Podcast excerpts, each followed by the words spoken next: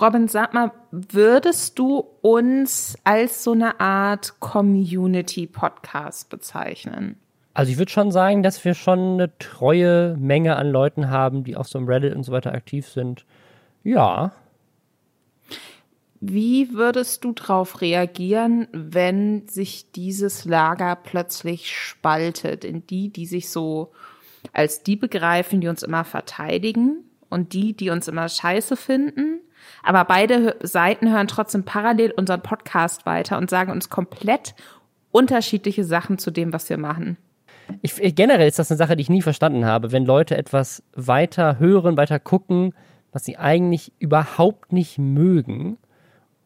Das macht für mich irgendwie keinen Sinn, weil dafür habe ich gar nicht die Zeit. Das ist ein Punkt, den sehe ich total. Ich freue mich auch gleich schon über, das betrifft eins unserer Themen, die gleich kommen. Aber eine Sache davor noch. Sind wir nicht auch eigentlich Leute, die uns ganz viele Sachen angucken, die wir nicht gut finden? ja, Mist. Um dann darüber zu sprechen, hier in diesem Podcast. Du hast, okay, du hast, wir sind, wir sind eigentlich die Community, die genau das macht. Und damit herzlich willkommen zu den Lester-Schwestern, dem Podcast von Lisa Ludwig, Journalistin, und mir, Robin Blase, YouTuber. Und in diesem Podcast regen wir uns jede Woche auf über Dinge, die wir uns freiwillig angeguckt haben, die im Internet passiert sind, um euch aufzuklären, was da los ist und so ein bisschen auch einfach unseren Frust rauszulassen. Und das ist genau das Gleiche, was in unserem ersten Thema diese Woche passiert, allerdings auf nicht ganz so extreme Art. Und zwar gab es Vandalismus bei den Rocket Beans. Da gibt es schon länger einen Streit in den Communities und der ist jetzt wirklich darin geendet, oder also wahrscheinlich nicht geendet, aber darin eskaliert, dass die gesamten Büros der Rocket Beans voll geschmiert wurden mit Beleidigungen und Graffitis. Außerdem gibt es ein Update zu dem Rückzug aus Dubai. Wir haben nämlich eine Roomtour von Paula Maria und Sascha von den Außenseitern. Rezo hat in der letzten Woche mal wieder Wellen gemacht, weil er angeblich ein Kanzlerduell veranstalten wollte. Oder nicht angeblich, hat er sogar selber gesagt. Aber das hat dann leider doch nicht stattgefunden. Twitch hat Amaranth, die größte Streamerin, über die wir immer wieder sprechen, wegen ihren Hot Tub Streams, jetzt von Twitch gebannt, aber aus einem anderen Grund. Es gibt ein Versammlungsverbot rund um Drachenlord. Und dann gibt es auch noch ein Update zu der MeToo-Sache aus dem Rap-Business, über das wir letzte Woche gesprochen haben. Bevor wir zu all diesen super spannenden Themen kommen, aber noch einmal kurz Hashtag Werbung. Und zwar für NordVPN. Ja, der Sponsor, den man bei so gut wie jedem YouTuber sieht, jetzt auch in diesem Podcast. Überall diese YouTuber. Macht ja nur Sinn. Falls ihr trotzdem noch nicht mitbekommen habt, was NordVPN ist oder was eine VPN überhaupt ist, eine VPN ermöglicht euch, das Internet über einen anderen Zugangspunkt zu nutzen. Es hat vor allem drei Anwendungen, die super praktisch sind. Also wenn man zum Beispiel Netzsperren umgehen will, wenn man Geoblocking austricksen will, also zum Beispiel wenn man Streaming-Seiten im Ausland nutzen möchte oder ich nutze das zum Beispiel gerne, um Videospiele am Launchtag von Neuseeland aus anzuwählen, weil da ganz oft die Server früher live sind. Oder auch einfach, um halt Serien aus den USA zu gucken. Oder es kann zum Beispiel auch dabei helfen, wenn man in einem fremden WLAN ist, um da zu verstecken, wo man gerade so unterwegs ist. Und NordVPN ist dabei eine der schnellsten VPNs überhaupt, funktioniert auf allen Geräten, auch auf dem Handy und ist mit bis zu sechs Geräten gleichzeitig nutzbar. Und mit dem Code Lästerschwestern mit AE und auf nordvpn.com slash Lästerschwestern mit der AE gibt es aktuell tatsächlich den besten Deal, den ich bei NordVPN bisher gesehen habe. Und zwar gibt es vier Monate gratis im Zweijahrespaket und nochmal 73% Rabatt, was dann bedeutet, dass man es für nur 2,54 Euro pro Monat bekommt. So günstig habe ich es tatsächlich noch nie gesehen. Und es gibt gleichzeitig natürlich auch immer noch die 30 Tage Geld-Zurück-Garantie für alle, die es mal ausprobieren wollen. Link zu diesem Angebot ist natürlich auch nochmal in den Show Notes. Ich muss sagen, ich habe ich habe eine sehr, ich würde sagen, emotional enge Verbindung zu den Rocket Beans. Rocket Beans TV, das ist ein ähm, selbsterklärter Internet-Community-Sender im Popkulturbereich.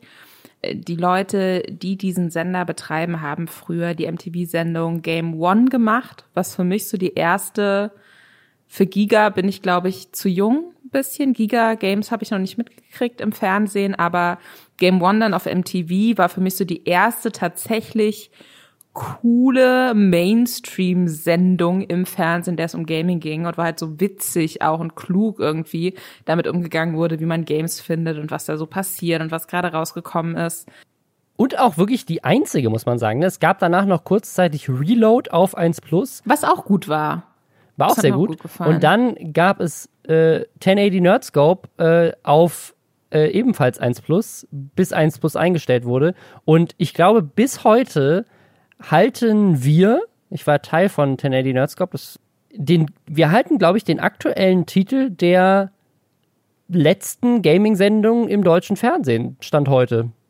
Ich bin mir ich glaub, nicht ganz sicher, ob Game 2 nicht auch. Nee, das lief nie auf so einem. Egal. Auf jeden Fall. Nimm mir nicht meinen Rock Rekord, ey. Nein, den nehme ich dir nicht weg. Herzlichen Glückwunsch, ich klatsche für dich. So. Ist auch ein trauriger Rekord. Ich würde mir wünschen, dass es eine weitere Gaming-Sendung im Fernsehen gibt. ja, du warst jetzt viel zu stolz. Du kannst diesen Stolz jetzt nicht mehr zurücknehmen. ähm, Rocket Beans TV auf jeden Fall sind angetreten mit dem Gedanken, 24-7 quasi ein ähm, ja, Programm zu streamen, wie ein regulärer Fernsehsender quasi, nur eben im Internet.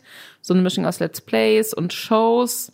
Und äh, die gibt es jetzt auch schon seit einigen Jahren. Das läuft schon seit einigen Jahren zum Teil äh, werbefinanziert, zum Teil auch Community finanziert.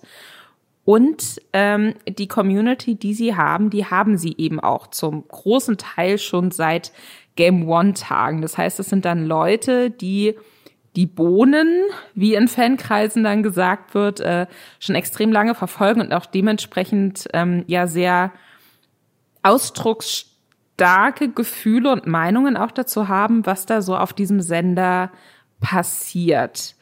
Und mittlerweile hat sich diese Fangruppe so ein bisschen aufgespalten. Da gibt's die, die das immer noch geil finden, was da passiert, für die es auch ähm, ja okay ist, dass oft der Fokus auch auf verkauften Shows eben liegt, weil irgendwie auch Geld verdient werden muss, also auf, dass da viel mehr Auftragsarbeit mittlerweile passieren, dass eben nicht mehr dieselben vier Leute, die früher noch bei äh, Game One vor der Kamera standen, also Etienne, Nils, Budi und Simon, dass die nicht immer nur noch vor der Kamera sitzen, sondern dass da auch viele neue Gesichter dabei sind. Es gibt die, die das gut finden und dann gibt's die, und die bezeichnen sich selbst auch so als den Rocket Beans Circle Jerk, die das richtig, richtig scheiße finden, in welche Richtung sich dieser Sender entwickelt hat und die auch einen eigenen Subreddit haben, wo sie eben kritisieren, was da gerade passiert. Als also vor kurzem Bilder veröffentlicht wurden, davon, wie die äh, ja, Bürogebäude der Rocket Beans zugesprüht wurden mit Begrifflichkeiten wie Nazi-Mods raus oder äh, ja Ausgrenzung und so. Da hatte Simon Kretschmer, das ist einer der Hauptmoderatoren und auch Gründer von Rocket Beans TV, auf Twitter die Vermutung geäußert, dass das von jemanden aus diesem Rocket Beans Circle Jerk gewesen sein könnte. Also dass quasi Leute die ähm, gerade die extrem kritisch mittlerweile ihrem ehemaligen Lieblingssender, I guess, gegenüberstehen, dass die aus dem Internet rausgekommen sind, um äh, Kritik an Wände zu sprühen. Und das wäre natürlich krass. Also generell, egal ob das jetzt jemand aus diesem, aus diesem Reddit war oder nicht, es ist auf jeden Fall jemand, der ja, also egal ob er jetzt ein aktives Mitglied in diesem Reddit ist oder nicht, offensichtlich ähnliche Probleme hat mit dem Sender wie die Leute in diesem Reddit. Äh, das heißt, das Thema ist das gleiche. Ne? Also ob man jetzt, ob man sich jetzt aktiv in diesem Reddit aufhält oder nicht, ist da, glaube ich, erstmal egal. Es scheint jemand zu sein, der so frustriert ist mit etwas, von dem er wahrscheinlich mal Fan war, dass er sich entschieden hat, ich gehe da jetzt hin und nutze Vandalismus als Statement, so ein bisschen um denen deutlich zu machen, ich finde sie richtig kacke. Also so ein bisschen weird. Also auch als dieses Nazi-Mods raus, dachte ich erst, okay, geht's jetzt hier irgendwie um, haben die rechtsradikale Mods? Aber es geht anscheinend tatsächlich wirklich darum, dass die Mods Sachen gesperrt haben, wo jemand der Meinung war, nö, das, das muss ich doch wohl noch sagen dürfen. Also da ging es wohl um Kritik auch, die, die geäußert wurde, war, glaube ich, die Vermutung, die ich gelesen habe. Dass irgendjemand im Forum einen, einen kritischen Kommentar gelöscht haben soll. Der eben also kritisch auf einer dann angeblich doch noch relativ sachlichen, ne, so wird es zumindest gesagt, äh, Art und Weise geäußert wurde. Man muss dazu jetzt natürlich auch sagen, dass äh, Kritik am Sender nicht nur in dieser speziellen Circle Jerk Gruppe existiert, sondern auch generell immer wieder aufkommt. Also da ein, ein Kritikpunkt ist oft, dass ähm, es immer weniger wirklich um Let's Plays geht oder um Gaming in dem Sinne, wie es halt früher irgendwie große Teile der, äh, der Sendezeit eingenommen hat, dass viele Sachen versprochen werden und dann innerhalb Kürzes entweder gar nicht umgesetzt werden oder wieder eingestampft werden, dass es immer weniger Live-Programm gibt.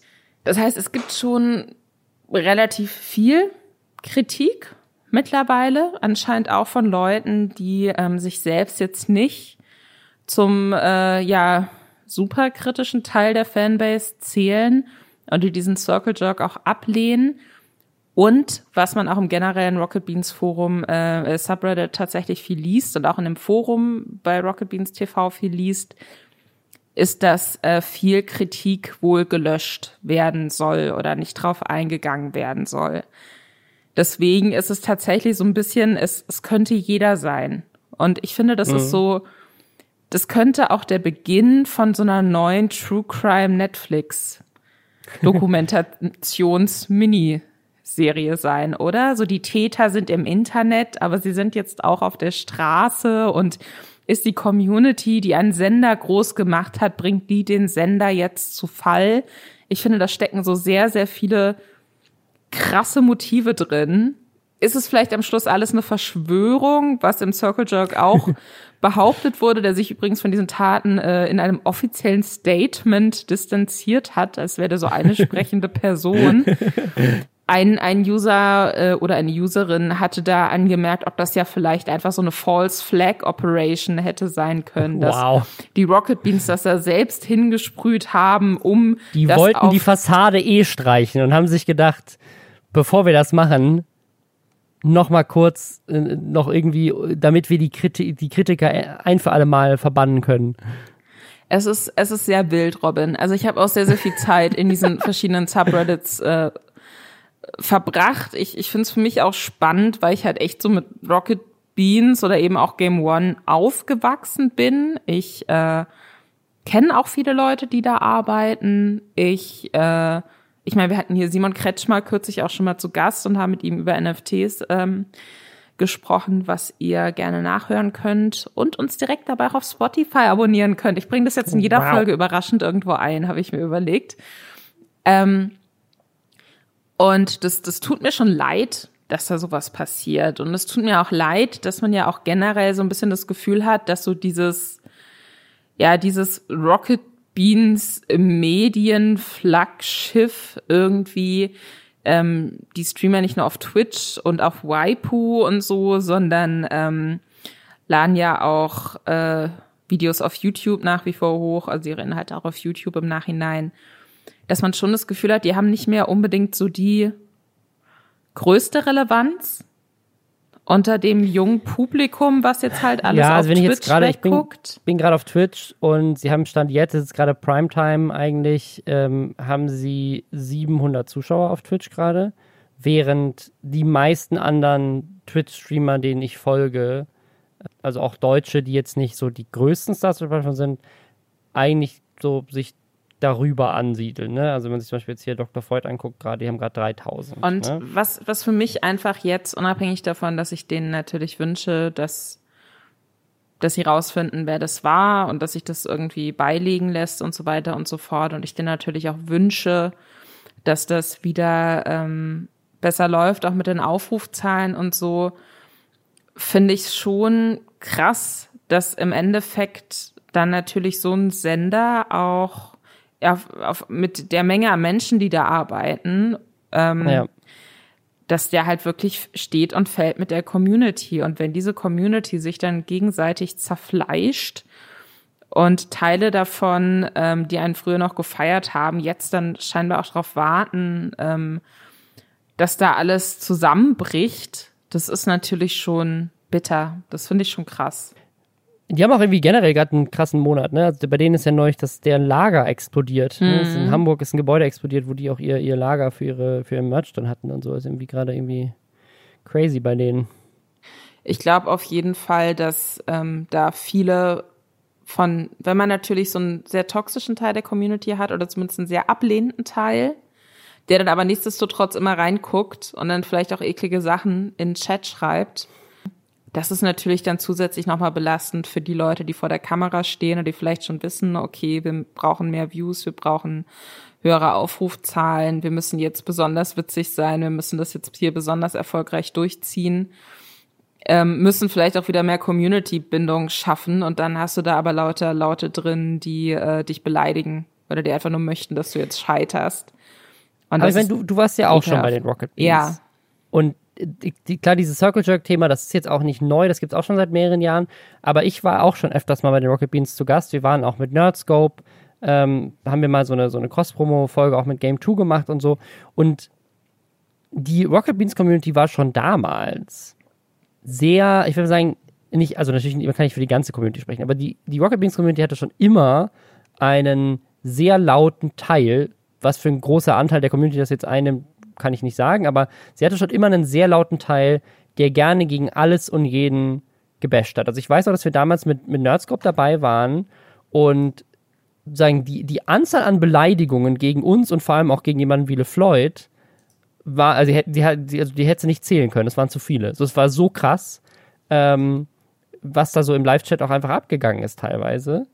Ähm, weil das ist auch so ein YouTuber jetzt hier, ne, weil es ja so, das ist ja so eine, nicht so eine klassische, ähm, ne, die kamen halt viel von, von, von Game One, waren deswegen auch so ein bisschen älter. Ne? Das ist jetzt nicht so die klassische YouTube-Community, würde ich sagen. Die waren schon, die meisten waren schon über 30, so. War zumindest so mein Gefühl. Und das war auch so ein Ding. Also ich weiß auch schon, dass schon vor Jahren es immer hieß, so, uh, wenn du bei den Rocket Beans bist, dann guck lieber nicht in den Chat, was die Leute über dich schreiben.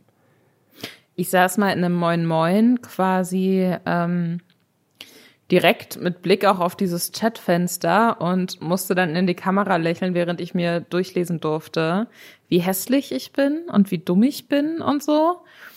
Krass. ja. Und ähm, das war dann halt auch irgendwann, als ich in der Pause meinte, können wir diesen Bildschirm bitte umdrehen? Also es war sowieso in dem Moment nicht so, dass es hier große Frage-Antwort-Spiel in Austausch mit der Community war, sondern mir wurden da Fragen gestellt und ich habe die beantwortet. Und ähm, das, ja, das, das fand ich Ja. echt eklig und gleichzeitig hörst du aber von ganz vielen anderen Streamerinnen und Streamern immer, dass die gerade auch auf Twitch eigentlich mega happy sind, weil die da ihre Community haben und alles ist so ein bisschen wohlfühlmäßig dann auch oft oder man hat sich seine Community so erzogen, dass sowas nicht passiert.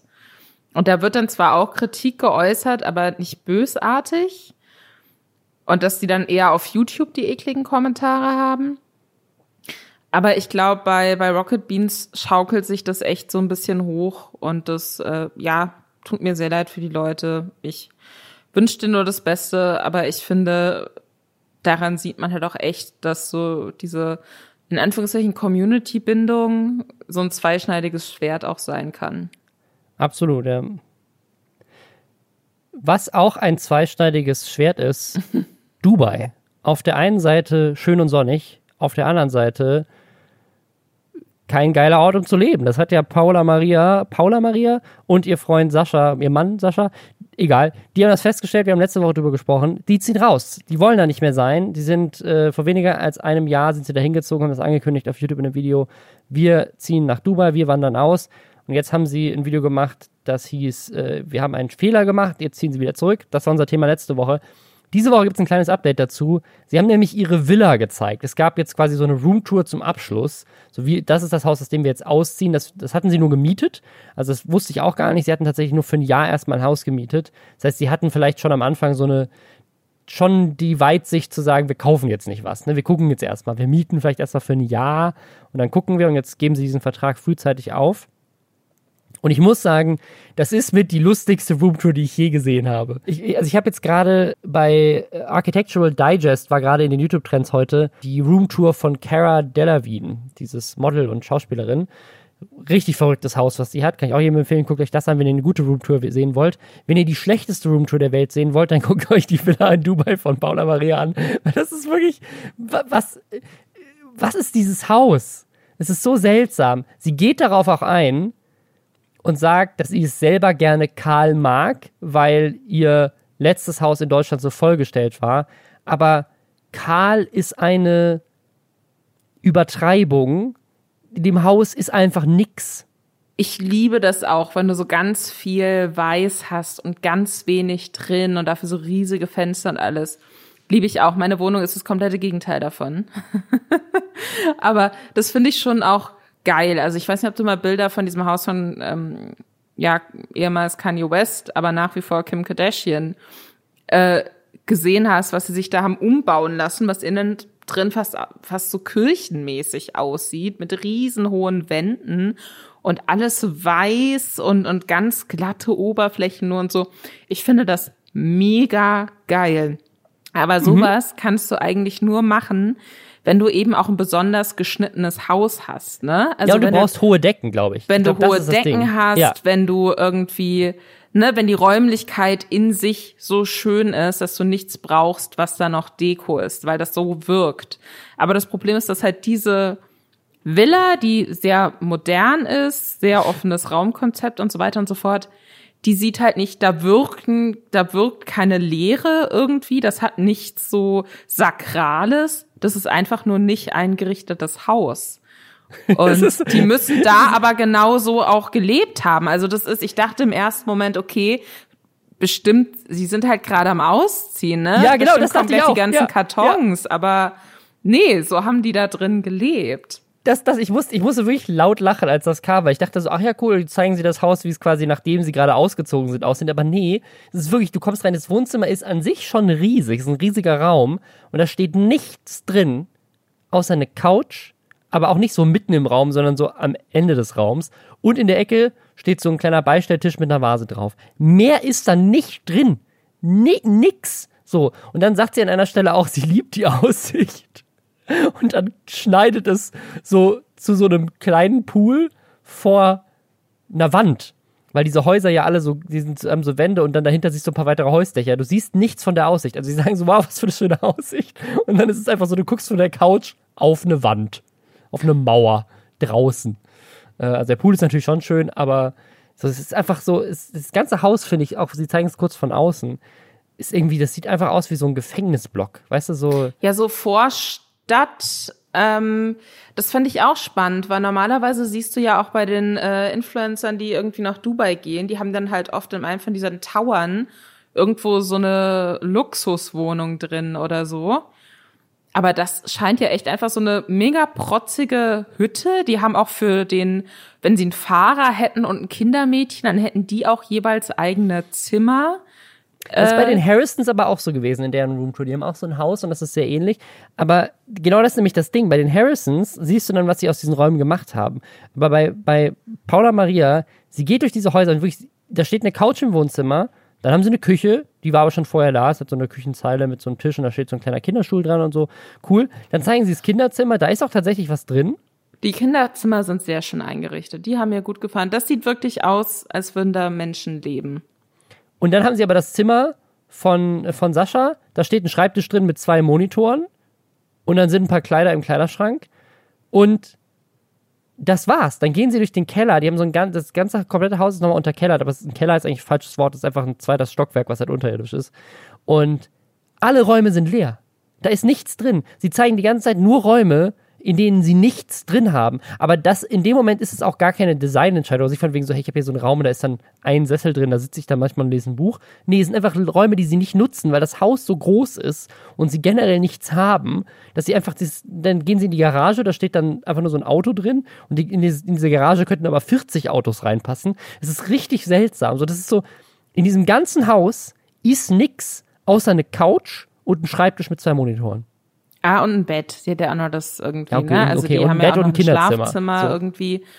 Äh, und sie haben auch, sie sprechen von der Dachterrasse, die zeigen sie auch kurz, aber eigentlich ist es nur das, das Dach, Beste. wo dann die ganze, das war auch mein Lieblingsmoment.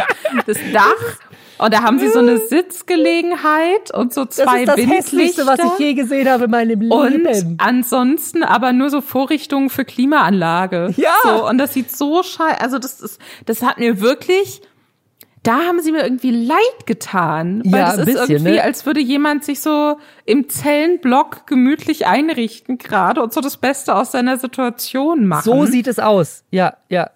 Also, also ich weiß nicht, ob ihr so, so Flachdächer kennt. Ne? So Flachdächer in Amerika oder auch in, in, in Dubai natürlich auch. Also Flachdächer mit, mit von Gebäuden, die Klimaanlagen haben. Sieht man fast bei Hotels in Deutschland. Also, was man so aus dem Fenster rausguckt und da ist so ein Vorbau oder so mit Klimaanlagen drauf. Das ist deren Dach. Das ist wirklich so, du, du, du, du guckst auf diese, auf diese Klimatower, diese großen äh, weißen Kästen mit, mit Lüftungen dran und dann so graue metallene Lüftungsschächte. Und das ist das Dach und in der Mitte davon stehen so vier Holzmöbel. Es ist einfach so, why? Warum überhaupt das nutzen, wenn du da einen Pool draußen hast? Es ist so, also ich, ich verstehe, warum sie zurückziehen wollen.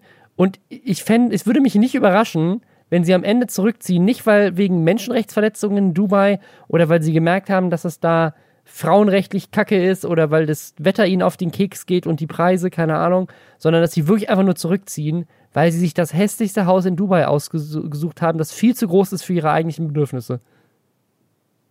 bisher das für mich, die für mich unangenehmste Roomtour. Ähm, wobei vielleicht gleich auf mit äh, Tanzverbot. Ich bin mir noch nicht ganz sicher, aber das ist so eine Ebene für mich gerade. Ja, aber die Tanzverbot Roomtour, die war so, weißt du, die war so real. Ich meine, der hatte auch ein Poster an der Wand von seinem Wäscheständer. so das, das, die, die, dieses Verpackungsmaterial von seinem Wäscheständer hat er bei sich als Poster genutzt. Egal. Guckt euch diese Roomtour an, wenn es euch interessiert. Ich kann es empfehlen. Ansonsten, wie gesagt, dieses Video von, von Cara Delevingne äh, mit, deren, mit deren Haus, das ist wirklich verrückt. Die hat so einen äh, Vagina-Tunnel, wo man von einem Raum in den anderen gehen kann, indem man durch eine kleine äh, Vagina klettert und einen Sex-Dungeon im Keller. Also das ist wirklich ist ein spannendes Haus. Kann ich auch empfehlen. Äh, ist gerade in den Trends äh, oder gibt es sonst bei Architectural Digest. das ist die ganz andere Richtung von, von Haus. Und jetzt eine ganz andere Richtung von Thema. Wow. Oh, Das war die wow. Überleitung. Das war die Überleitung. Eine, okay. Eine ganz andere Richtung von Thema ist Politik. Und da gibt es ja auch YouTuber, die das machen, unter anderem Rezo, den man dafür kennt. Und da gab es letzte Woche einen großen Skandal wegen eigentlich nur einer Sache, die, das ist so typisch Rezo mal wieder. Eine Sache, die er so nebenbei in einem Stream gesagt hat. Er hat natürlich dann auch noch ein Video draus gemacht und deswegen ist es ein bisschen durch die Decke gegangen. Aber es ging schon so ein bisschen durch die Decke, glaube ich, als es erst nur auf Twitch von ihm geäußert wurde. Ähm, nämlich, dass es eigentlich geplant war, ein Kanzlerduell zu machen, das Rezo zusammen mit Thilo Jung ausrichten sollte. YouTube, Twitch und die Zeit wären wohl dabei gewesen. Äh, und das gab es ja vor vier Jahren auch schon mal von YouTube, da war ich auch dabei. Da gab es ein Interview mit Angela Merkel und mit Martin Schulz. Da war unter anderem äh, Marcel Scorpion dabei damals, ähm, der auch Fragen gestellt hat. Das war so sehr, sehr bunt. Ähm, Ishtar war dabei, ähm, aber auch ein äh, Miss, ähm, äh, Mr. Wissen to Go und eine Lisa Sophie. Also es war, sie haben so, so eine Mischung gemacht aus so YouTuber und YouTuberinnen, die sich mit Politik auseinandersetzen und aber auch welchen, die so noch keine Berührungspunkte damit hatten. Ich glaube, Alexi Bexi hat auch Fragen gestellt. Also es war, war sehr bunt gemischt und war irgendwie ein sehr cooles Event. Ich, ich war da gerne dabei und hatte auch das Gefühl, dass das echt gut ankam damals. Und ich habe die ganze Zeit ehrlich gesagt darauf gewartet, was dieses Jahr passiert. Ich habe letztes, also vor vier Jahren, auch schon auch ein Event gemacht und will das dieses Jahr eigentlich auch machen, aber bin bisher noch nicht wirklich darum ge zu gekommen, mich zu kümmern. Und es ist unter Corona natürlich auch schwierig, so eine große Live-Show zu machen. Deswegen habe ich bisher noch nicht so wirklich eine Lösung, aber ich bin weiter dran. Also wenn jemand Bock hat, mit mir eine Politik-Show zu machen, äh, meldet euch. Denn die von Rezo wird ja jetzt nicht stattfinden. Warum?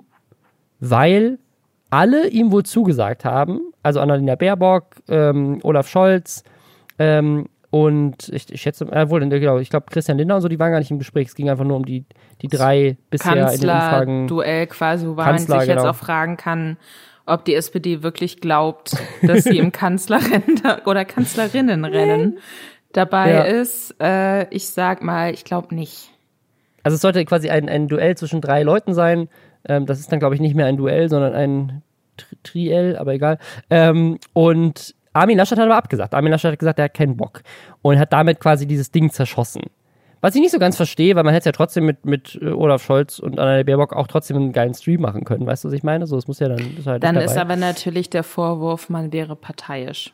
Ja, aber wenn er selber absagt, ist das sein Problem. Ja, so. aber du musst natürlich bei der äh, CDU, ähm, CSU bedenken, dass das äh, vielen Umfragen zufolge ja nach wie vor noch die stärkste Partei ist. Ja, aber das kann ich jetzt, also wenn, also wenn du jetzt Content machst und die stärkste Partei sagt, ich habe keinen Bock auf dich, aber die anderen Parteien sagen, hey, ich mache trotzdem ein Interview mit dir, dann machst du ja das Interview deswegen nicht, nicht nur weil die einen gesagt haben, nee, wir wollen nicht, oder? Also keine Ahnung, ich weiß nicht. Ja, also ja aber dann fände ich halt, dann, dann kannst du es halt nicht äh, Kanzler. Da kannst du nicht Kanzler, das, das kannst du nicht Kanzlerinnen-Duell nennen, ja, ja. Naja, auf jeden Fall, äh, das hat einen großen Shitstorm verursacht, aber dann so in beide Richtungen. Ne? Weil es war wieder so ein, es war wieder so ein typisches Ding, dass natürlich dann erstmal Leute gesagt haben, so, uh, Armin Laschet traut sich nicht.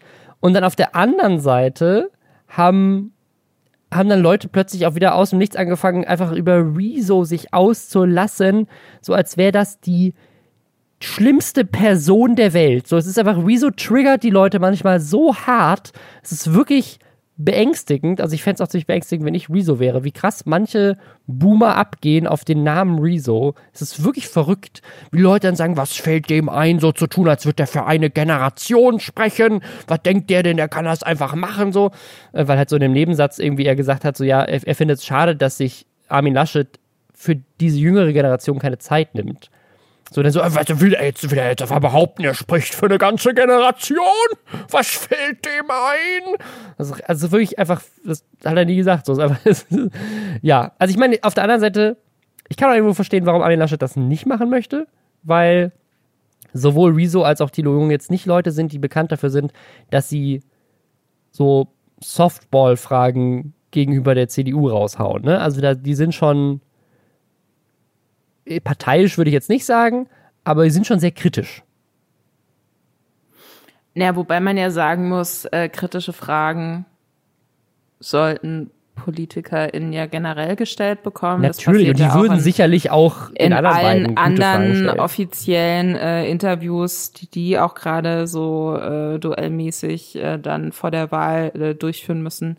Da sind ja kritische Fragen dabei. Ich ähm, ich hätte, ich hätte an Armin, Armin Laschets Stelle, ich hätte es auch nicht gemacht, muss ich sagen, weil der da ja mit auch gar nichts hätte gewinnen können. Weißt du, was nee, ich meine? Nee, also das ist ja, halt, ja, nee, du, du läufst dann rein ja. in eine Gesprächssituation mit einer Person, die seine Reichweite auf ne, im politischen Kontext ähm, zu großen Teilen dazu genutzt hat, gegen deine Partei zu schießen.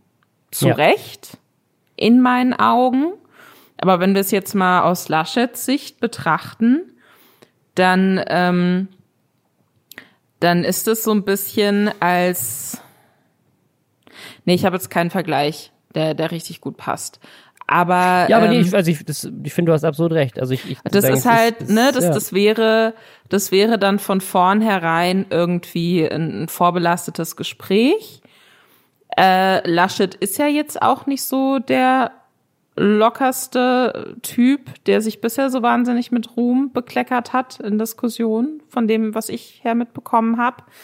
Plus, ich glaube halt auch einfach, man kann ja. jetzt natürlich sagen, ja, aber hat die CDU, CSU etwa kein Interesse dran, ähm, junge WählerInnen abzuholen, wo ich mir denke, die Leute, die sich das mit äh, Rezo angeguckt hätten, das wären A, JournalistInnen gewesen, und B, die Leute, die hoffen, dass Rezo wieder die CDU zerstört. Ich glaube nicht, dass da irgendeine Person gesessen hätte, die sich gedacht hätte, ach, aber hier CDU, CSU, das klingt jetzt für mich doch ganz spannend nach diesem Gespräch. Glaube ich überhaupt nicht.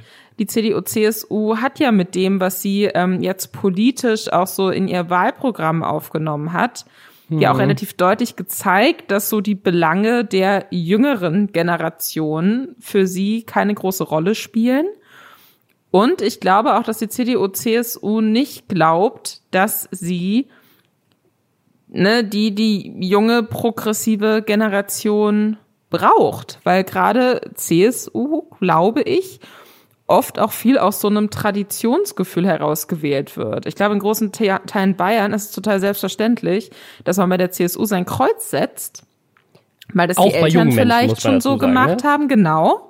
Ja. Und, und das sind dann die, die, ähm, die beschäftigen sich dann vielleicht auch gar nicht zwingend damit, was wollen die jetzt, sondern nee, also hier, wir wählen jetzt CSU.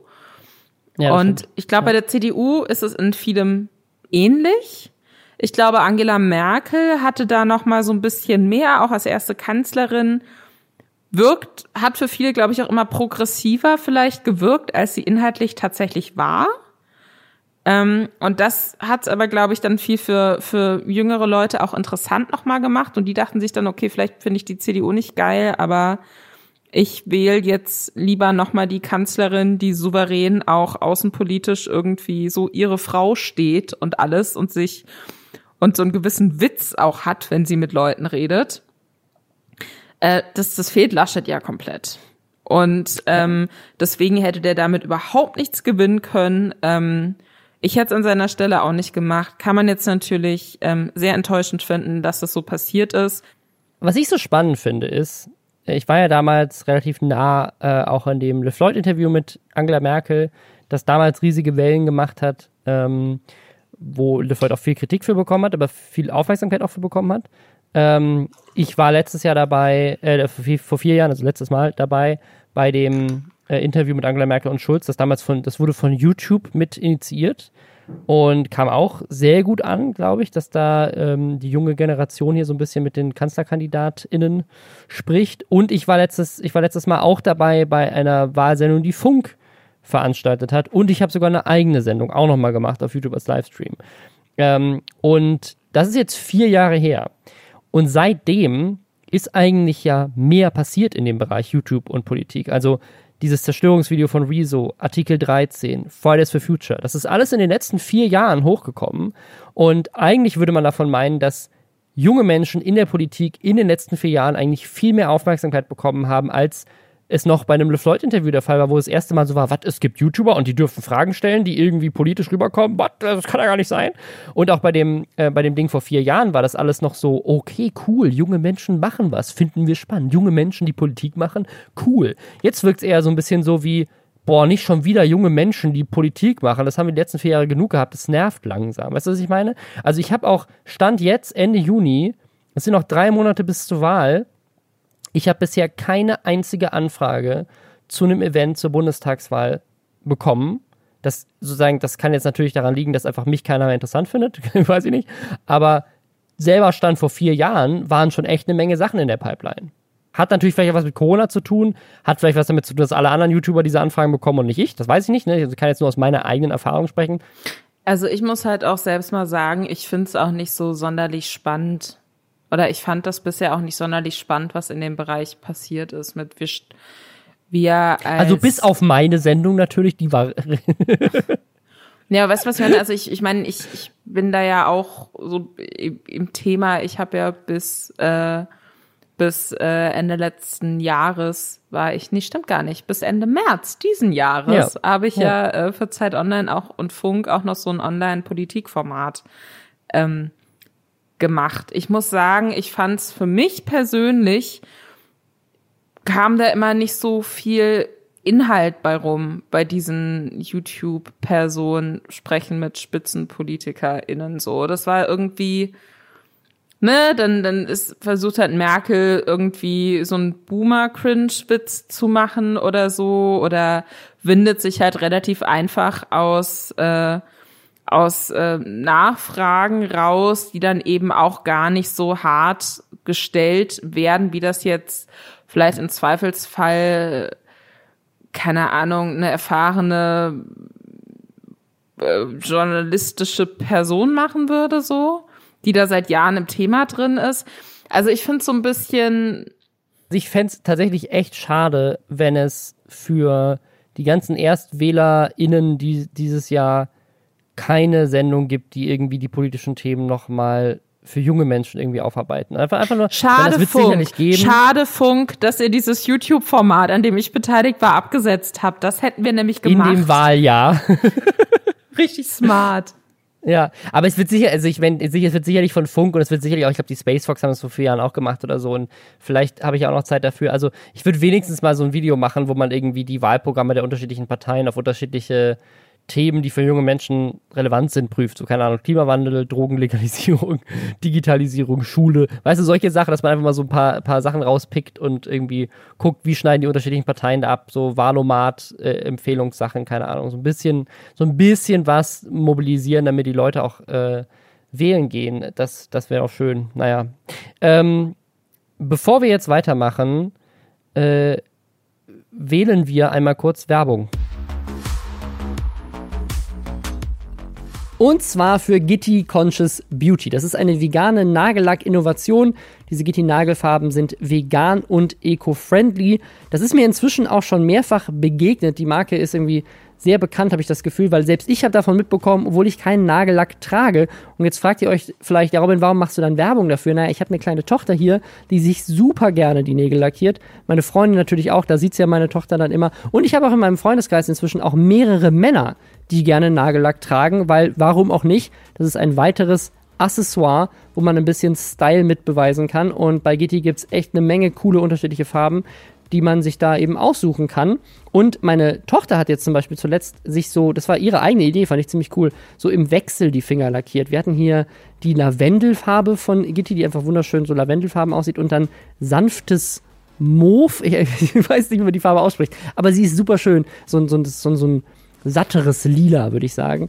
Und das, äh, ja, hat sie sich so im Wechsel drauf gemacht und war super glücklich, dass sie da irgendwie so den Nagellack haben konnte, weil ich hatte bei meiner Tochter damit ein viel besseres Gefühl, denn nicht nur, dass sie eben vegan und eco-friendly sind, die sind auch auf Wasserbasis, sind dadurch geruchsneutral, also die haben nicht diesen krassen Gestank, den Nagellacker, so empfinde ich das zumindest, äh, immer hat und sind auch frei von ganz vielen schädlichen Inhaltsstoffen, die man so aus herkömmlichen Nagelfarben kennt. Das macht natürlich direkt so ein besseres Gefühl. Auch der Gitti Remover, das ist quasi deren Nagellackentferner, der riecht nach Lavendel, was natürlich das Ganze auch noch, das ist einfach ein schöneres Erlebnis, fühlt sich irgendwie besser an und nicht so krass chemisch. Das ist immer so das Gefühl, was ich zumindest bei so herkömmlichen Nagellacken immer hatte. Deswegen ja, wenn ihr jetzt irgendwie Kinder habt oder Freunde oder eine Freundin oder eben selber Nagellack tragt, dann könnt ihr mit dem Code Lästerschwester mit AE 20% auf alles im Shop sparen. Link ist dazu auch nochmal in den Show Notes. Wir haben hier in den letzten Folgen immer wieder über Amaranth gesprochen. Da ging es vor allem um dieses Thema Hot Tub Streams, also dass sie und viele andere Frauen auf Twitch sich in Hot Tubs in Bikini streamen, weil das so eine kleine so ein kleines Loophole war auf Twitch, dass man sich eigentlich nicht in Bikini oder Unterwäsche filmen darf, aber natürlich, wenn man im Wasser ist, dann schon und ein Hot Tub in, also quasi so einen kleinen Mini-Pool im, ins Wohnzimmer zu stellen, ist natürlich dann ein Pool. Und dann, dadurch konnten sie dann im Bikini streamen. Amaranth hat auch einen sehr erfolgreichen OnlyFans-Account und äh, das wurde dann viel kritisiert, dass das quasi so Softcore-Pornografie wäre.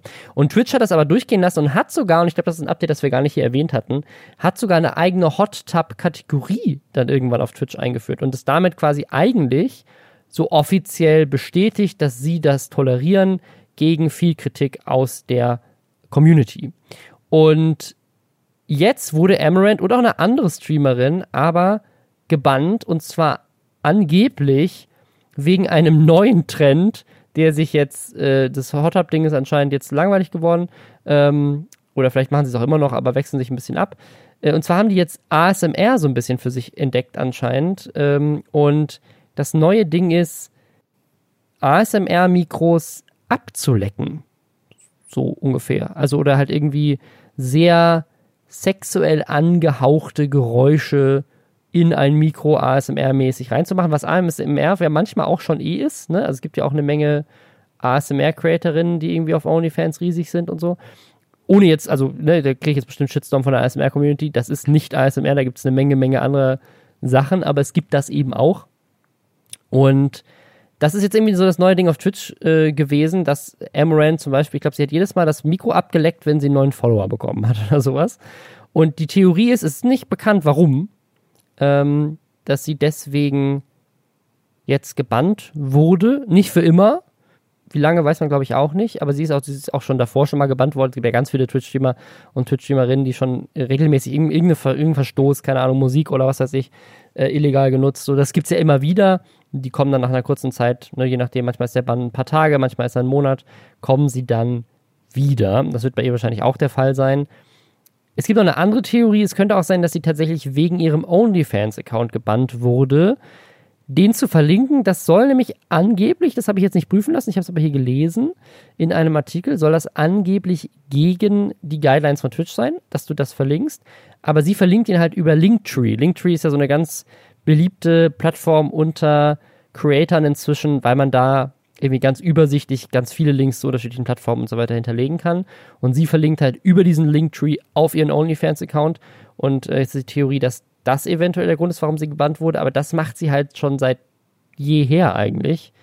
Deswegen weiß ich nicht so ganz genau, wo die Theorie herkommt, aber ja, eventuell liegt es daran, dass sie Mikros ableckt.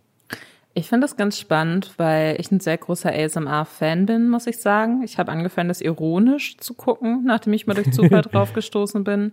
Habe aber auch tatsächlich immer mal wieder Probleme auch so mit Anxiety und schlecht einschlafen können und so. Und habe irgendwann festgestellt, dass es mich komplett entspannt. Also ASMR, für die von euch, die das vielleicht nicht kennen, das äh, sind bestimmte Geräusche, die ein Entspannungsgefühl auslösen. Also wenn, wenn ihr es zum Beispiel total entspannt findet, wenn jemand so mit den Fingern so ein bisschen so auf Holz klopft oder ähm, keine Ahnung, mit, mit Fingern durch so Sand streicht oder jemand flüstert euch was im Ohr oder summt sehr tief oder so. Und dann kriegt ihr ein bisschen, ne, so wie so eine Entspannungsgänsehaut so auf dem Rücken und ihr werdet ganz ruhig. Das ist quasi ASMR. Und da gibt's eben verschiedenste Triggergeräusche, die das auslösen können bei Personen. Und äh, je nachdem, was für Geräusche das sind, kommt das relativ schnell auch in einen Bereich, wo man sagen kann, das kriegt jetzt vielleicht ein bisschen so eine sexuelle Komponente. Es gibt so eine bestimmte Art von Mikrofon, ähm, was ähm, ja so ein schwarzer länglicher Kasten ist. Links und rechts sind dann so zwei große weiße Ohren dran. Und das wenn ist auch so lustig. Warum ist das ein Ohr? Das ist so. Ich glaube, weil das auch nee, auch ja, aber ich glaube auch einfach, weil man dann auch leichter nachvollziehen kann, wie wie also du hast dann durch diese Ohren und was an den Ohren passiert irgendwie noch mal eine andere Textur und eine andere Art von Geräusch. Irgendwie. Ich habe okay. mir meinen Artikel, glaube ich, dazu durchgelesen. Ah, okay, vielleicht weil die, weil die Form des Ohrs den das genauso aufnimmt wie die Form des eigentlichen Ohrs. Ist ja spannend. Ich, ich glaube, sein, ich ne? glaube irgendwie sowas. Vielleicht ist es aber auch eine Werbelüge. Äh, auf jeden Fall gibt es. Sieht einfach besser aus, wenn sie an einem echten Ohr lutscht, anstatt an einem Mikrofon. Genau, und an, ne? also. an diesen Ohren wird nicht nur gelutscht, also da gibt's dann auch viel irgendwie, dass man halt irgendwie mit so einem Tuch so das Ohr so abdeckt oder allgemein das Ohr so abdeckt und ähm, dann hört sich das ein bisschen so an, als würde dann so Unterdruck entstehen. Ähm, und wenn dieser Unterdruck sich so auflöst, dann kann es so ein Gefühl geben von man, ne, Erleichterung, irgendwie Cupping nennt sich das zum Beispiel.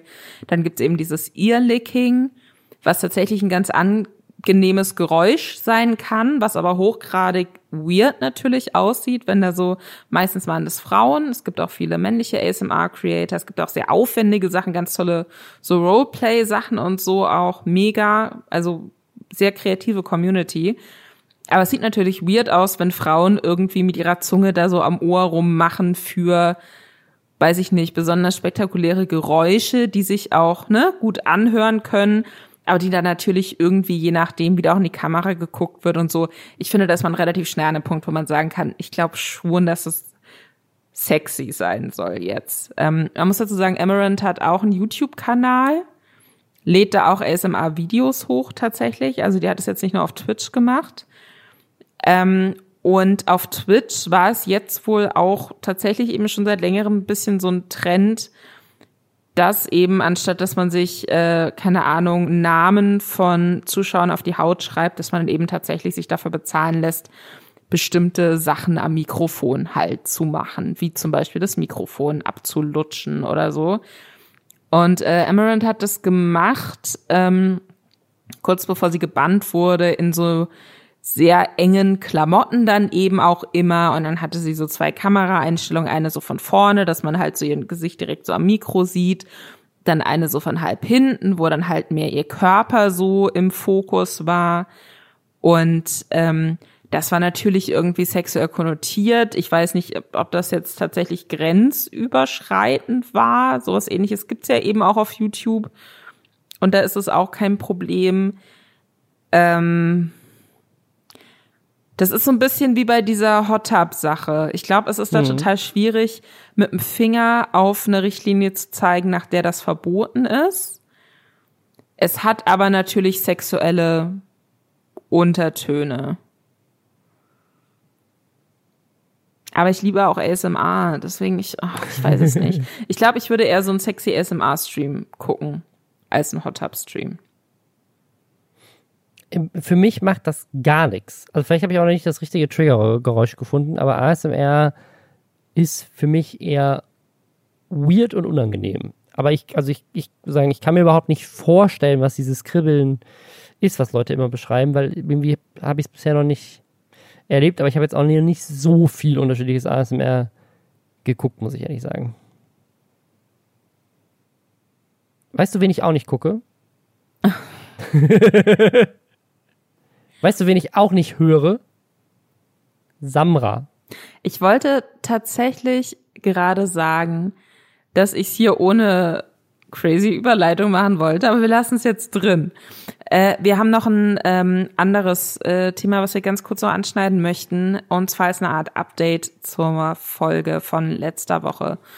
Äh, da hatten wir über Vergewaltigungsvorwürfe gegenüber Samra gesprochen. Das ist ein Deutschrapper, der vor allem in ähm, Zusammenhang mit Capital Bra sehr erfolgreich geworden ist. Früher auch mal bei Bushido mit auf dem Label war und jetzt äh, mit beiden nichts mehr zu tun hat und weiterhin aber auch Musik macht und äh, bis vor kurzem noch bei Universal gesigned war, bis diese Vorwürfe laut geworden sind. Ähm, wir hatten in der letzten Woche darüber berichtet, dass es eine Frau gibt, die auch so aus dem YouTube-Kosmos kommt, ähm, die ihm vorgeworfen hat, sie hätten sich getroffen und er hätte gegen ihren Willen Sex mit ihr gehabt, sie also vergewaltigt. Ähm, zum damaligen Zeitpunkt, als wir das aufgenommen haben, letzte Woche Mittwoch, gab es noch kein Statement von Samra und es gab noch nicht viel, ja, öffentliches Feedback darauf. Und mittlerweile ist aber sehr, sehr viel passiert. Zum einen hat sich Samra gemeldet, hat das alles bestritten, hat gesagt, er wird äh, ja rechtliche Schritte jetzt gehen äh, und hat mehrere Insta-Stories gemacht, die wirklich äh, Besorgnis erregend waren. Also mhm. wirklich so mit irren Augen in die Kamera und wenn jetzt jemand behaupten würde, dass da vielleicht aufputschende, möglicherweise illegale Mittel im Spiel waren, bevor diese Stories aufgenommen wurden, dann würde ich wissen, wie diese Person darauf kommt, möchte aber auch natürlich nicht behaupten, dass das so war. ich, ich sage nur, äh, sehr verstörend, er ist da sehr, sehr schreit teilweise fast. Diese Formulierung wurde Ihnen präsentiert von unserer Rechtsschutzversicherung. ich brauche auch echt mal, shit, ich habe keine Rechtsschutzversicherung, ne? Scheiße, hätte ich das jetzt sagen sollen? Ich weiß es nicht. ähm, auf jeden Fall ähm, sagt er da mehrfach, sie wird ihre Strafe schon kriegen und ob sie sich nicht schämt und seine Fans würden ja wissen, dass er sowas nie machen würde und so weiter und so fort. Wir wissen nicht, wer Recht hat. Was ich aber weiß ist, und das hatten wir in der letzten Folge auch schon angeschnitten, ist, dass ich in all den Jahren, in denen ich mit Deutschrap zu tun habe, schon unfassbar viele solche Geschichten gehört habe von Frauen, denen sowas passiert ist.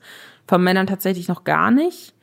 Ich habe selbst ähnliche Geschichten schon erlebt, nicht in dieser Heftigkeit, aber auch auf jeden Fall Übergriffigkeit so. Und mittlerweile eben jetzt auch auf Basis von diesen Vorwürfen gegen Samra äh, hat sich eine Art äh, ja Deutschrap Me Too gibt's auch einen ähm, Channel auf Twitter und auf Instagram zu unter dem Namen gebildet, die solche Geschichten sammeln wollen, auch schon sehr viele Zuschriften in die Richtung bekommen haben von maßlich Betroffenen und ähm, sich gerade rechtlich beraten lassen, auf welche Art und Weise diese äh, Vorwürfe in ähm, natürlich immer in ja in Zusammenarbeit und in Absprache mit den mutmaßlichen Opfern ähm, veröffentlicht werden könnten. Da könnte also in Zukunft noch einiges passieren.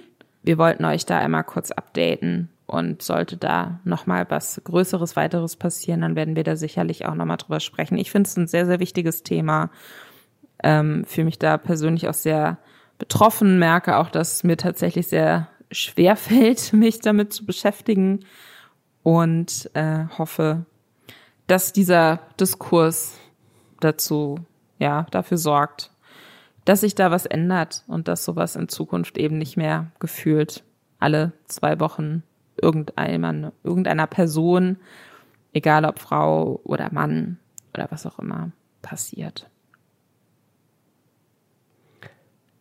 Wo wir auch hoffen, dass nichts passiert, ist bei Drachenlord. Das ist eine Geschichte, die wir in diesem Podcast eigentlich immer wieder gemieden haben in der Vergangenheit, weil sie so komplex ist. Ich fasse es mal mit dem Kommentar zusammen, der im Subreddit der Top 1 Kommentar war bei uns. Die Drachenlord-Sache ist der Nahostkonflikt von YouTube Deutschland. Ohne den Nahostkonflikt in seiner äh, Härte und äh, Tragik jetzt ihn damit runterspielen zu wollen. Deswegen haben wir bisher in der Vergangenheit ähm, sozusagen das auch immer wieder gemieden, aber jetzt kam es da gerade so eine, so eine News, ähm, die irgendwie ja sehr spannend ist, jetzt vom 21. Juni. Es gibt ja ein Statement von der Polizei in der Gegend, wo Drachenlord wohnt, die gesagt hat, es gibt jetzt eine Allgemeinverfügung für diesen Bereich. Das heißt, ähm, es ist komplett verboten, jetzt seit dem 22.06.2021, äh, dass man unzumutbare Lärmbelästigung begeht. Es sind Feuerwerkskörper, Leuchtkugeln, Raketen, bengalische Feuer, Rauchpulver und andere pyrotechnische Gegenstände, Waffen oder Gegenstände jeglicher Art, die geeignet sind, als gefährliches Werkzeug oder Wurfgeschoss eingesetzt zu werden, mitzuführen, abzubrennen, zu schießen oder zu werfen, es sind Vermummungsgegenstände ausgenommen von Infektionsschutzmasken verboten, es sind Menschenansammlungen mit mehr als acht Personen, so auch auf bewohnten und Grundstücken verboten. Das heißt, du darfst dich jetzt auch mit deiner Familie nicht, wenn du eine Großfamilie hast, ist verboten. Ähm, du darfst außerdem nicht mehr dieses gesamte Gebiet betreten, wenn du innerhalb der letzten drei Jahre mal einen Platzverweis bekommen hast. Also du kannst quasi eine komplette Stadt nicht mehr betreten, wenn du innerhalb dieser Stadt mal einen Platzverweis für irgendeinen Ort erhalten hast. Und wer da erwischt wird, kann eine Geldbuße von bis zu 1000 Euro bekommen und eine Ordnungswidrigkeit. Und das ist, glaube ich, jetzt so die größte Eskalation mit diesem Thema. Also, dass die, dass die Polizei in der Gegend äh, da schon immer wieder gegen vorgeht und so weiter, das ist jetzt nicht neu, aber so dass es so crazy ist und ich wusste auch, also ich habe das Thema jetzt in letzter Zeit gar nicht mehr auf dem Schirm gehabt, dass es, dass, ob es da jetzt wieder einen Auslöser für gab, warum sie das jetzt machen, keine Ahnung, ob da jetzt wieder was Krasses passiert ist, ob oder ob es einfach nicht aufgehört hat und jetzt haben die Leute irgendwie genug davon, weil das geht ja wirklich schon seit Jahren so, ähm, dieser Krieg zwischen Drachenlord und seinen Hatern. Es ist einfach ist einfach crazy. Also auf, auf beiden Seiten einfach völlig verrückt. So. Also ich finde im Vergleich mit dem Nahostkonflikt ähm, natürlich insofern schwierig ist, dass im Nahostkonflikt äh, seit Jahrzehnten sehr viele Menschen sterben. Ähm, Absolut. Und was, was aber das vielleicht nochmal auch ganz deutlich macht, ist, ähm, wie albern diese Drachenlord-Situation auch einfach ist. Also ich meine, das ist doch, allein wenn ich mir die, den Facebook-Post von dieser ja, Polizei, ach, wie heißt das denn? Ortsabgeordneten Polizeigruppe. Polizeidirektion, ich habe Polizeidirektion, Ahnung, ganz genau. Von dieser Polizeidirektion, wenn ich mir diesen Facebook-Post angucke und aufgrund der anhaltenden Einsatzbelastung wegen eines YouTubers, so, das ist halt wirklich, und dann guckst du dir diesen Drachenlord an, der auch noch nicht mal, weißt du, wenn das jetzt der größte Streamer Deutschlands wäre wo da Leute hinpilgern oder wo sich wirklich so halb ja, Deutschland, ja. wo halb Deutschland drüber diskutiert, dann würde ich noch verstehen, dass irgendwie in so einem Mini-Ort mit, keine Ahnung, 50 Einwohnern eingeritten wird, so dass da dann die Polizei durchgreift, das verstehe ich schon, aber ich meine, also wenn es nicht gerade darum geht, dass es irgendeine neue absurde Polizeimeldung gibt oder dass mal wieder in irgendeiner Regionalzeitung hochkocht, weil sich da unfassbar viele Leute wieder treffen vor seinem Haus, dann kriegt man von Drachenlord doch auch einfach nichts mehr mit, sondern das ist halt irgendwie so ein Nischentyp, der halt auch so ganz komischen, kruden Content macht, damit noch nicht mal viel Klicks macht und der aber trotzdem irgendwie so eine Zielscheibe ist für ja, Leute im Internet, die dann eben nicht bei den Rocket Beans vorbeifahren und da Sachen an die Wände sprühen, sondern, keine Ahnung, Randale vor Drachenlords Haustür machen. Also wirklich so das erfolgreichste Video jetzt in den letzten, in den letzten Tagen hat irgendwie 20.000, 30.000 Views, so. Stell dir mal vor, also welcher, welcher YouTuber mit 30.000 Views auf dem Video kriegt denn diese Menge an Aufmerksamkeit? Das ist wirklich einzigartig, ne? Das ist richtig verrückt. Ich kann auch überhaupt nicht mehr nachvollziehen, warum das so ist. Weiß ich habe das Gefühl, das läuft schon so lange, vielleicht wissen die Leute selbst nicht mehr, was Also da er ist- vorgefallen ist. Also er ist schon, also sozusagen, ich, ich finde es in keinster Weise, also egal wen, also du kannst ja der schlimmste Mensch der Welt sein. Ich finde es nicht okay, äh, sozusagen Leute zu doxen, äh, Nee, in irgendeiner Form nicht. aufzusuchen. Ähm, da, ich meine, was sie jetzt auch verboten haben, ne, im, im Sinne von, keine Ahnung, Waffen und Feuerwerkskörper und keine Ahnung was, also solche Dinge zu tun. In keinster Weise, okay, dahin zu pilgern, richtig dumm. So, aber er ist jetzt auch sozusagen, also das, das ist ja dieses Komplexe an dieser ganzen Story. Er provoziert diese Menschen, die das auf keinen Fall machen sollten und sich auch nicht provozieren lassen sollten, also die sind genauso blöd, ähm, provoziert er aber auch. Und er, er hat auch echt eine Menge Sachen schon gemacht, wo ich echt sagen würde, puh, das ist nicht geil. So, ähm, also das zu sagen, aber das ist immer noch, also egal, ich will sagen, ich, ich finde es nicht cool, so Nee, aber ganz Ort kurz, terrorisieren. Weißt du noch, Deswegen. wie das angefangen hat? Weißt du, was der auslösende hab Moment war, Ahnung. wo das so eskaliert ist? Weil ich habe keine Ahnung. Ich weiß auch nicht. Also ich, ich erinnere mich noch so an die erste Story, die ich mitbekommen habe mit Drachenlord. Da weiß, weiß, weiß ich, da, da ging das schon länger los. Also klar, sonst wäre das nicht passiert, aber da war es zum ersten Mal auf meinem Radar. Und das war, als ähm, er eine, dachte, er hätte eine Freundin. Dann haben sie in einem Livestream bloßgestellt, dass, dass sie äh, quasi zu den Hatern gehört und sie ihn ähm, nur reingelegt haben. Und das, äh, das war, glaube ich, das erste Mal, wo er so wirklich Wellen geschlagen hat, wo es dann auch groß außerhalb dieser Hater-Community bekannt wurde. Man hatte den Namen vorher schon gehört, aber das war so, das, so die erste große Aktion, wo ich gedacht habe, so holy shit, was geht da ab? Was ist da los bei denen? Und das muss auch schon Jahre her sein. Ich frage mich oft, und vielleicht können wir das, ist das auch ein ganz guter Abschluss so als Gedanke. Ich frage mich oft, wie das enden kann. Weißt du, was ich meine? Gar nicht mal unbedingt so, oh mein Gott, wird er der erste deutsche Tod durch Community YouTuber, so, was ich glaube ich niemand wünschen sollte. Aber also ich, ich kann mir nicht, wenn das schon so lange läuft und dann vielleicht auch gar nicht mehr so ganz klar ist, wie das angefangen hat, Glaubst du, das kann dann, also wie soll das dann irgendwann wieder aufhören? Sind die dann irgendwann alle, keine, haben irgendwann alle einfach einen Vollzeitjob und eine Familie und können dann nicht mehr zu Drachenlord pilgern und dem auf den Sack gehen? Gibt's eine, wächst eine neue Hater-Generation nach? Ich wei- ich Wird weiß Drachenlord nicht. auch noch als Frührentner ähm, irgendwie Menschen provozieren. Also ich, ich sehe da nicht so richtig, ob das von Ahnung. heute auf morgen vielleicht dann einfach egal ist oder ob so die in diesem kleinen Ort einfach so nach und nach immer weniger Menschen vorbeikommen. Und es dann wirklich so über Jahre hinweg so immer mehr so austrocknet, dieser Hass. Und irgendwann weiß Ja, ja. niemand mehr, wer Drachenlord war. Ich habe keine Ahnung. Also er hat ja schon mehrfach angekündigt, dass er aufhört, Videos zu machen und hat es dann doch nicht gemacht. Ähm, ich habe jetzt gerade nachgeguckt, dieses Heiratsantragsding, das äh, mit dieser Fake-Freundin, das ist wohl schon fünf Jahre her. Also das, so lange geht das schon. So. Und bisher scheint es nicht abzureißen. Ne? Also wenn die Polizei da jetzt immer noch Sachen ankündigen muss, scheint es ja jetzt gerade schlimmer zu sein als je zuvor oder zumindest nicht aufzuhören.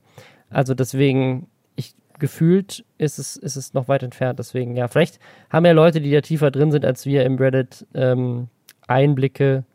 Ich hoffe auf jeden Fall, wenn ich das nächste Mal Beef mit einem großen deutschen Meinungs-YouTuber habe, dass die Polizei mir da auch ein bisschen entgegenkommt und ganz Neukölln abriegelt. Das fände ich schön. Ja, Und mit diesem schönen Gedanken möchten wir euch ins Wochenende. Nee, das ist doof, sowas zu sagen. Ne? Vielleicht hören es voll viele Leute auch gar nicht am Tag, wo der Folge rauskommt. Ja, aber dann freuen sie sich aufs Wochenende, weißt du? Dann, dann ist es Stimmt. Montag jetzt gerade und die denken sich so, ja, stimmt, in fünf Tagen.